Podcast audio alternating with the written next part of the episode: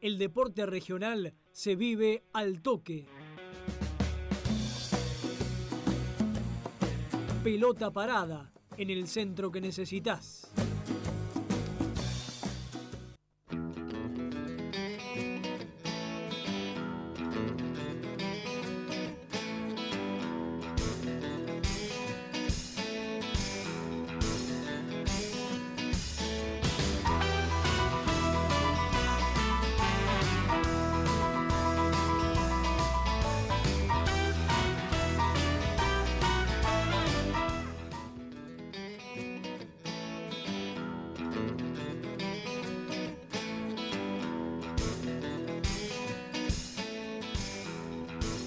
Continuamos en el centro que necesitas. Estamos empezando un nuevo pelota parada. Aquí la primera sección de este programa donde vamos a parar la pelota un ratito y vamos a hablar del fútbol regional. Obviamente vinculado a lo que hablábamos recién en la apertura, vinculado a los Juegos Olímpicos eh, por esta ocasión. Bruno, vamos a estar charlando de tres representantes de la región. Exactamente, Darío Bertocciani. Em, hoy tenemos. Vamos a, hacer un, perfil, digamos, para que la gente conozca en profundidad a los tres representantes regionales que van a ser parte de la convocatoria de Fernando Batista para la selección sub-23 en estos Juegos Olímpicos de Tokio 2020. Em, ¿Ha visto algo de la selección sub-23? He visto muy poco.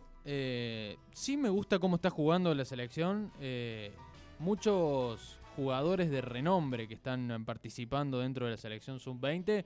Algunos que han tenido participación dentro de la primera división aquí del fútbol argentino hasta hace muy, muy poco tiempo.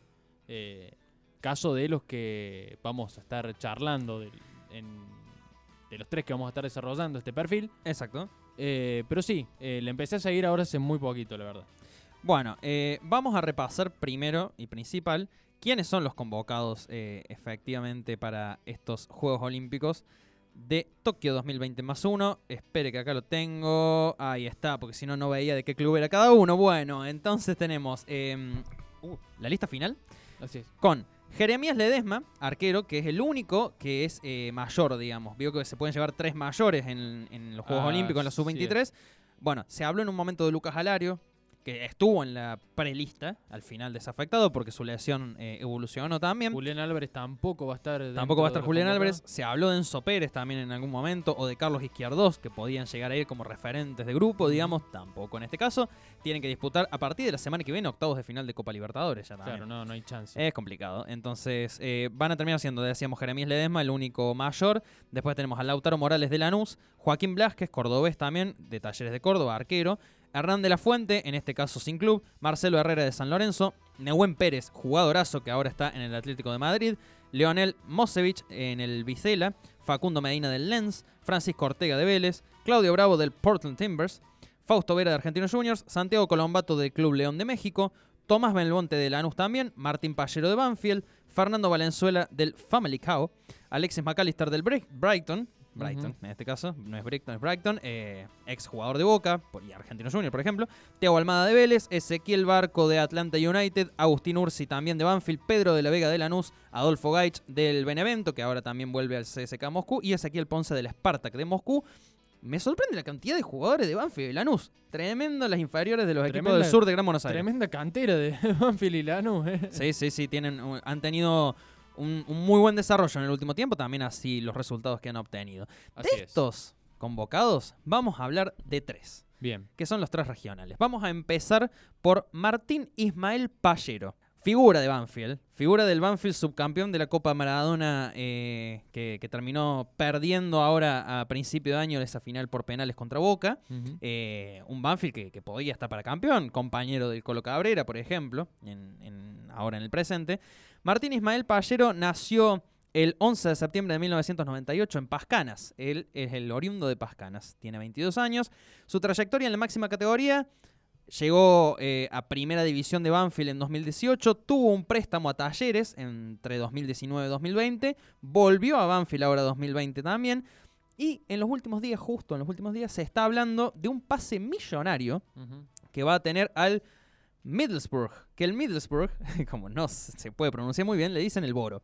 Ah, mira. Es el Boro inglés. El Boro inglés. El Boro inglés, exactamente. Bueno, en lo que sería una cifra cercana a los 8 millones de dólares para ir al equipo que en este momento está militando en el Championships, o sea, la segunda división del fútbol inglés. eh, lo que sería también un pase récord histórico para Banfield, porque ni siquiera, eh, o sea, perdón, es más alto la cifra que la venta de James Rodríguez en el 2010 al Porto de Portugal. Claro, eso te iba a decir, sí. Bueno, en, Mm. aquella, en aquel momento fue 7.350.000 dólares el pase de James Rodríguez al Porto. En este caso, eh, Pallero estaría pasando al Middlesbrough por 8 millones de dólares, más o menos.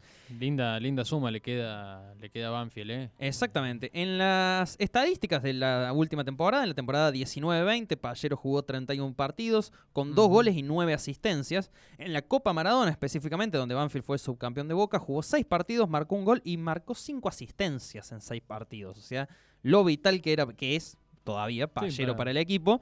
En la Copa de la Liga 2021, la última que finalizó con el título de Colón de Santa Fe, jugó 10 partidos y dio una asistencia. Hasta ahora no debutó oficialmente en la selección sub-23 de Batista, sí jugó Se jugó amistosos. dos partidos amistosos. Pero tenemos un poco más de la vida de Pallero también. Bien. Eh, Tenía que toser. Pallero, y bueno, corte ahí. Pallero eh, comenzó sus inferiores en Independiente Football Club, porque así es el Independiente de Pascanas. Así es. Eh, jugó también en Club Atlético y Biblioteca Pascanas, donde debutó en Primera División eh, de la Liga, por supuesto. Estamos hablando de la Liga Doctor Adrián B. Carvarela. Una liga que siempre se caracterizó por su trabajo en divisiones inferiores de, de sus propios clubes y que dejó, siempre deja bastantes jugadores que después llegan a las inferiores de los clubes más reconocidos de este Es país. un semillero de semillero, podríamos Me decir. gusta, me gusta esa definición. Por Sí. ejemplo, actualmente el número 4 de la selección argentina, Nahuel Molina Lucero, eh, nacido en Embalse, también eh, forma parte, formó parte en algún momento de la Liga Becar Varela. Bien. Bueno, decíamos entonces de, de Pallero, eh, en la tercera fecha del torneo inicial 2014, jugado en Lambert, Atlético Pascanas cayó 2 a 1 ante Argentino de Montemaíz y Pallero convirtió el gol en lo que significó, por ejemplo, la derrota de su equipo. Eh, tuvo una prueba en River, también. Eh, no, no fue fructífera, se vuelve Pallero y luego se incorpora a Banfield. Y en 2016 ya tuvo su primer convocatoria a la selección eh, nacional de manera juvenil. Como decíamos, debutó en Banfield en la temporada 2017 en una derrota 2 a 1 ante San Martín de San Juan como visitante. Bueno, está bien. Bueno, eh, qué perfil para empezar. ¿Qué perfil para empezar? Y qué corta edad, 22 años, realmente. Tiene un futuro, Futuro. enorme este jugador. Yo eh, ya confieso, ya lo he dicho, lo dije en el primer Sí, programa sí, del vos centro que necesitas. Segundo, vos sos amante de Banfield. Yo soy simpatiza, exactamente. Sí, sos el amante. soy simpatizante de, de Banfield, del taladro. Y me encanta cómo juega Pallero. Muy sí, sí, sí. No, y bueno, muy buena dupla hizo con el Colo Cabrera también en esta última etapa de Banfield. Espectacular. Una mitad de la cancha muy bien dominada por los pibes de Banfield. Exactamente. Bueno, te paso a contar de quién es el segundo en esta lista de perfiles que Dígame. vamos a estar, eh, vamos a estar desarrollando. Santiago Colombato es quien le, le sigue, que nació, nació un 17 de enero del año 1997 eh, en Ucacha, aquí cerquita nomás, 24 años tiene. Dato. Porque Díreme. yo fui a preguntar esto. Tiene 24 años. Sí. Y la selección argentina es su 23. Eso te iba a preguntar. Pregunté a Iván Ortega, al cual le mandamos un saludo, compañero de Altoque de Deportes, si iba como mayor. Me dijo que no. Que hay una excepción en estos Juegos Olímpicos, dado que iban a ser en 2020 por la pandemia. En 2020 Colombato tenía 23 Tenía años y 23. podía integrar la lista. Entonces Claro. hay una excepción de que ahora es como sub 24, digamos, Claro, la, sí, sí. la selección. Está Eh, bien. Solamente por estos Juegos Olímpicos, por el tema de la pandemia. Está bien, sí, bueno, toda- ¿cuántos casos de excepciones también habrá dentro de, Sí, de- de sí, estos un montón. juegos, ¿no? Bueno, como trayectoria, bueno, Excepto hizo- para los atletas rusos, todos los otros no se Claro, puede. Claro, exactamente. Bueno, dentro de las juveniles estuvo en nada más y nada menos que Club Atlético River Plate. Ahí Exactamente. estuvo, bueno, desarrollando eh, actividades eh, juveniles. Y estaba viendo recién acá eh, el paso que ha tenido por, las, por los equipos de la mayor. Es un buen trotamundos Colombato. Es impresionante. Todos estos eh, equipos que va a nombrar a continuación Sí. son los que no son Cagliari son préstamos del Cagliari. Exactamente, el equipo base, podríamos Excepto el último, que es el que está jugando ahora. Claro, el equipo base, digamos, donde él desembarca, que, que le compran el, el pase de River, ¿no? Eh, no tengo No el sé cómo es ahí el dato, me, me acaba de surgir, eh, por Creo, eso te creo. quedé descolocado porque me eh, acaba de ya, surgir. ya, ya nomás le digo, pero sígame diciendo los clubes que yo le, le de busco. River pasa el Cagliari de Italia, ¿sí? Eh, equipo que hoy está disputando la segunda división de- del calcio italiano. De ahí se va a préstamo al Pisa de Italia. Eh, de ahí sigue su recorrido por el país italiano. El Trampani y el Perugia son los dos destinos que, que le siguen. Eh, y bueno, y después para terminar en el Giles Verona, Exactamente. también en Italia. Y de ahí ya su paso a Bélgica, al Sint-Truiden. Al Sint-Truiden y actualmente jugador del Club León, en de México, de, la primera división de México. Tengo la historia. trotamundo. A ver, ¿qué pasó ahí de River a Italia? Primero, eh, Colombato es hijo de Sergio Colombato, que fue un recordado jugador que fue campeón en 1987 Ahí va. con, con Jorge Newbery en la Liga Varela. Eh, y va a jugar un campeonato en Sunchales y lo vende River. Y el Sí. tiempo le dicen que quería que se fuera a probar en River. No había cumplido ni siquiera 10 años todavía Colombato. La decisión familiar, por supuesto, que no fue fácil. Tenemos colegio, tenemos 600 kilómetros de distancia. Tenemos un chico de, de 10 años, digamos. No es lo mismo que tener ya 14, 15. Sí, sí. Eh, la idea era que se probara hasta la fecha del inicio de clase del ciclo lectivo y ahí decidir si se quedaba en Buenos Aires o regresaba a Ucacha y no se quiso volver más Colombato. O sea, se quedó allá en River, estuvo durante siete años en las inferiores del Millonario, tuvo una temporada por Racing, también pasó una temporada préstamo por Racing.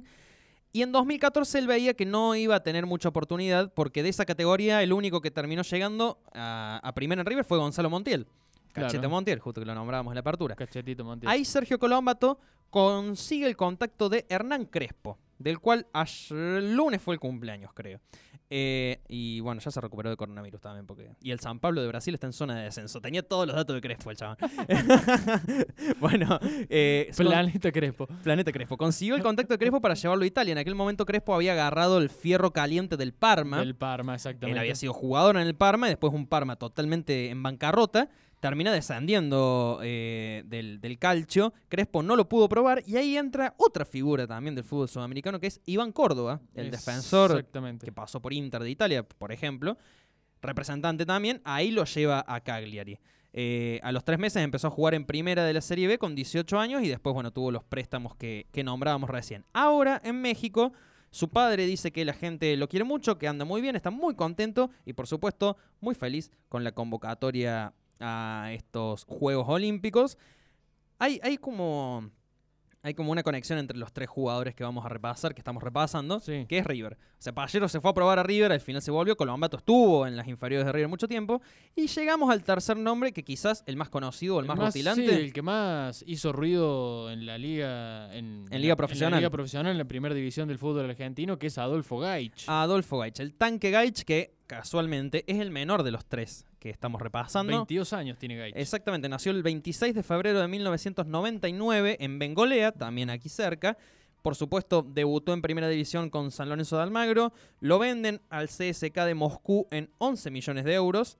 El CSK lo presta al Benevento de Italia, que dirigía, no sé si seguirá dirigiendo, Filippo Inzaghi. Eh, en, esta, en, en esta última temporada. Y ahora tiene que volver al CSK, ¿no? Se venció su préstamo justamente el pasado 30 de junio. Hay que ver cómo sigue su carrera. Por ahora vuelve al CSK de Moscú. Además, Benevento descendió.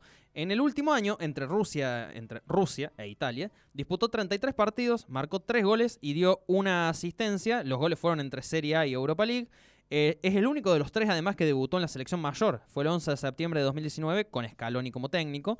Había debutado ya con Scaloni en la sub-20 en 2018, donde jugó 14 partidos y marcó 7 goles. Y en la Ujú. sub-23 marcó, eh, marcó 2 goles en 7 partidos bajo el mando de Batista. Filippo Insani, técnico de. Sigue siendo Inzaghi, perfecto. Exactamente, sigue siendo Insani. Bueno, un Adolfo Gaich que figura rutilante, por supuesto, de San Lorenzo de Almagro. Bueno, hizo eh, mucho ruido acá en la primera división. hizo también mucho ruido. Lo, lo- lo- lo comparaban con grandes jugadores de, de, un de gran- San Lorenzo. Un gran porte de nueve goleador. Bueno, tenía eso, ¿no? Decían que parecía esos nueve viejos de, de- de otros tiempos del Bueno, fútbol. lo cual es curioso, porque previo a su desembarco en San Lorenzo y tras una prueba en River, estuvo con un prefichaje en Lanús. Bien. Y en Lanús lo dejan libre porque no tenía físico, Supuestamente. Después el tanque se ganó su apodo de tanque, eh, se probó en Belgrano, también se probó en Newells, hasta que llegó la oportunidad de San Lorenzo. Club de sus amores, era bastante hincha desde chiquito. Pero bueno, en sus inicios, en su eh, etapa infantil, Gaich comenzó a jugar en Unión de Bengolea. Luego continuó en infantiles de Sportivo Chazón. No sé si Marcelino Gasegui, miembro de esta cooperativa, oriundo de Chazón, será hincha de Sportivo Chazón. Hay que preguntarle. Eh, Anda a también chequear. Anda a chequearlo. También pasó por Atenas de Ucacha y Atlético Pascanas. En ese último, en Atlético Pascanas, hizo su presentación en la División Mayor en un clásico frente a Independiente Fútbol Club. Ahí va, ¿eh? Bueno, ahí está el perfil entonces de los tres jugadores de la región que van a estar representando a Argentina, en este caso con la selección sub-23 de fútbol que dirige el señor Batista. Exactamente. ¿Te gusta Fernando Batista, como técnico? Sí, hace mucho tiempo además que está. Es mucho, eh, hace mucho Fernando Batista al mando de la sub-23, de, de, esa, de ese último pasito antes de llegar a la selección mayor. Bueno, está bueno porque mm, quizás estaría bueno empezar a, a desarrollarlo. Lo tiro para que lo charlemos en algún programa. Está bueno el trabajo que están empezando a hacer entre la selección sub-23, lo que son las divisiones inferiores de la selección, y la selección mayor, ¿no? Bueno, de que está Caloni, de que está eh, Aymar. O sea, está haciendo todo un trabajo que, bueno, quizás empezaremos ahora a ver de a poco los resultados de esto. Y estos Juegos Olímpicos de Tokio, encima, ahora ya no son dos años hasta el Mundial, Ya es, no es son. un año nada más. Entonces, si hay una buena muestra, varios de, de los que vayan al, a Tokio y les vaya bien, pueden ser quizás parte de los 23 de se Qatar. viene, se viene un muy buen ritmo de competencia también, porque ahora están los Juegos Olímpicos. El año que viene es el Mundial. Después tenemos el Mundial Sub-23. O el que- sub-20, o el no. Sub-20, que bueno, también es por ahí, digamos. Y después, cuando te quieras acordar, ya empezás a tener eh, preparación para competencia olímpica de nuevo. Entonces, bueno, es una buena oportunidad para la selección Sub-23 para, bueno, empezar a, a preparar jugadores que quizás empiecen a integrar el, como decimos, el plantel mayor para los, la-